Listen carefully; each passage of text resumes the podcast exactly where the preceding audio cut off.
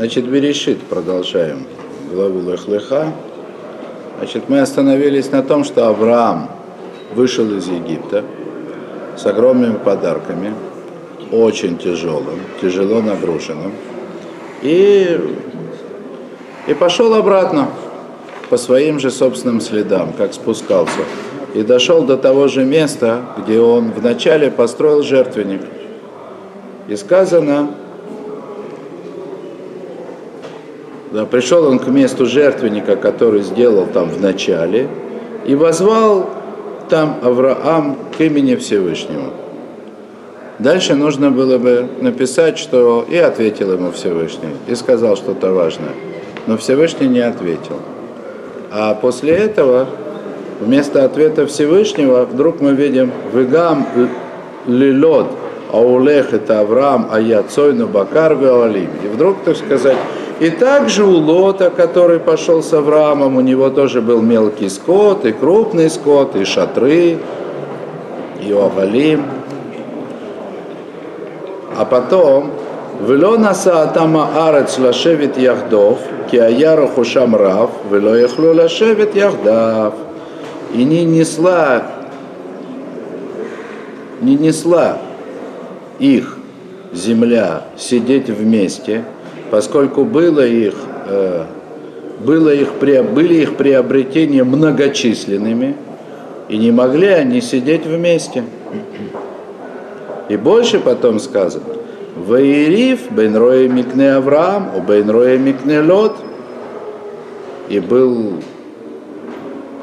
и была ссора, были споры между э, пастухами скота Авраама и между пастухами скота Лота, в Акнаани, в Апризи, Аз, Йошев, Баарец.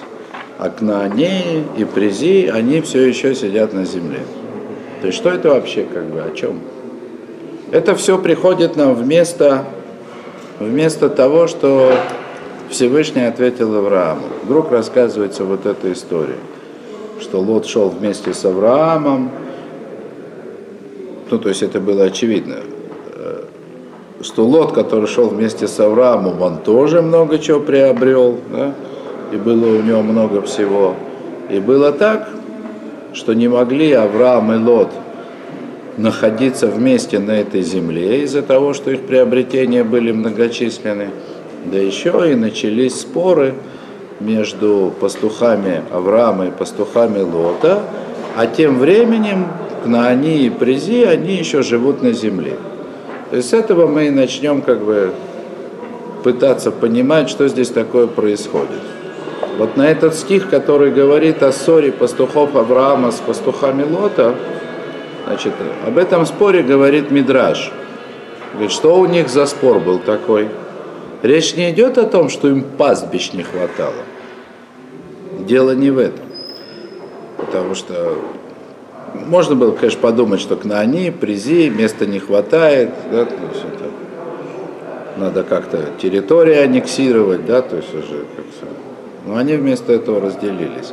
Речь не об этом.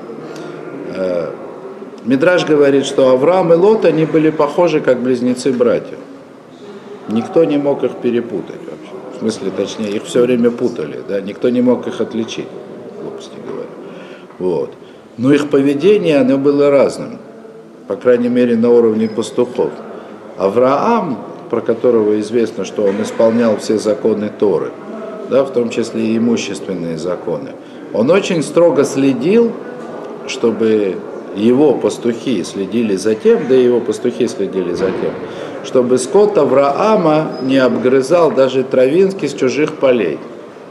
То есть он вел свой скот очень аккуратно и пас его позволял им кормиться, пастись только в тех местах, которые, где можно было пастись, которые никому не принадлежали. А Лот этим пренебрегал, тем более его пастухи. Почему?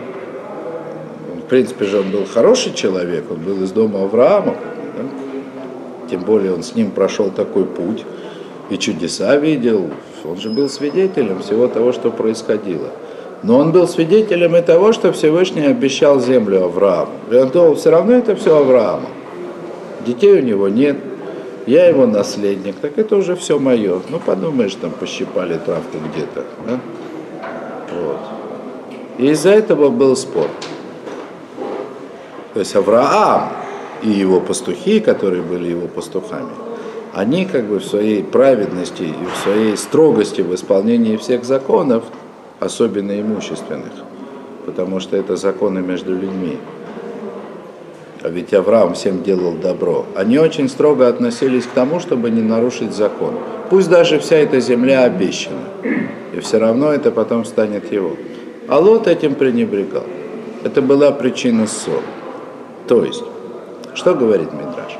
Мидраш говорит, что земля не могла держать вместе Авраама и Лота не из-за того, что места было, в смысле, мало как бы, для такого большого имущества, а из-за того, что э, открылась несовместимость образа жизни Авраама и образа жизни Лота. И теперь мы сможем понять, как бы, несколько иначе предыдущие стихи, да? И не терпела их земля, ну, то есть не могла выдержать их сидение вместе, поскольку их приобретение было многочисленно. В смысле того, что хотя они и прошли весь путь вместе от начала до конца, спустившись с Египта и поднявшись его, вынесли они из этого разное. Все мысли Авраама, как мы увидим, они были о том, чтобы нести Слово Всевышнего людям и делать всем добро. А Лот видел свою землю уже как бы своим приобретением. Все его мысли были о том, чтобы Цон, Бакар, Огалим, шатры. Кстати говоря, об этих шатрах – Шатры у него были, множественное число. Хотя есть Ибн Эзра, который говорит, на самом деле это форма, э, это форма единственного числа. Ну вот есть такие слова, которые во множественном числе, как бы в грамматической форме множественного числа обозначают единственное. Ну вроде как маем, да, там, что должно быть водами, а на самом деле вода, да, то есть вот. Так и вот эти самые шатры, да. Вот, например, про Авраама, там, где был, говорилось про шатер, там сказал Агала, ее шатер, да? Значит, шатер, хотя шатров-то было много, но все равно сказано про один шатер. Он установил шатер, шатер Сары, да? Вот. Учить из этого нужно Дерехерец. Вот так. А вот у, у Лота у него были шатры. То есть про его шатер, про его шатры говорится как шатры. Усматривается, усматривается в этом тоже, конечно, намек.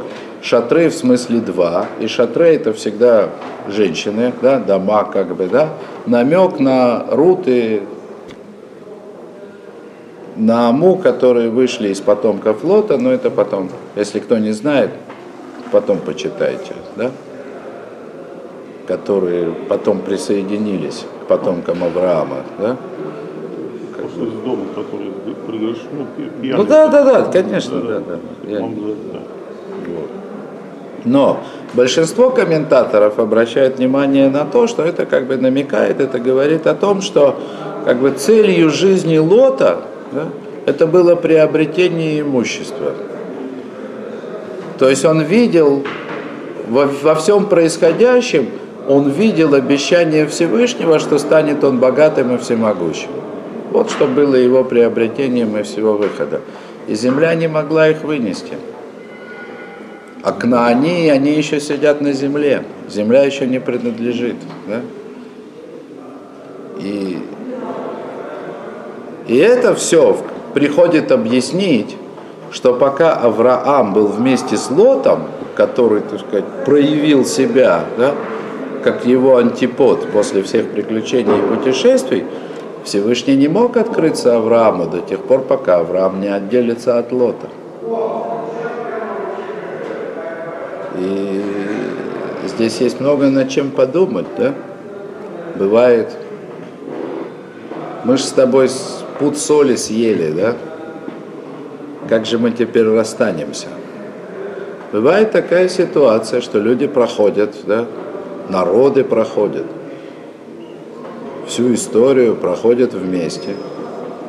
Но каждый приобретает из этого. То есть растет, каждый растет, каждый растет в свою сторону. Да? Один растет и становится Авраамом, другой растет и становится Лотом.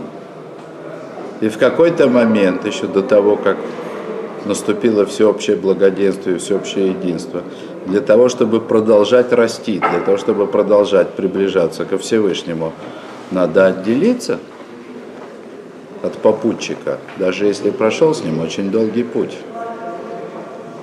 Об этом и речь идет. Хотя, конечно, Авраам сохранил родственные чувства. Вот потом будет война, и Лот попадет в плен, и Авраам все бросит и пойдет его выручать. Же братья. Братья, братья. Но, но будь племянник. Тара называют братья, он уже братья. Поговорите потом, хорошо? Я просто закончу эту мысль, да? Потом поговорите.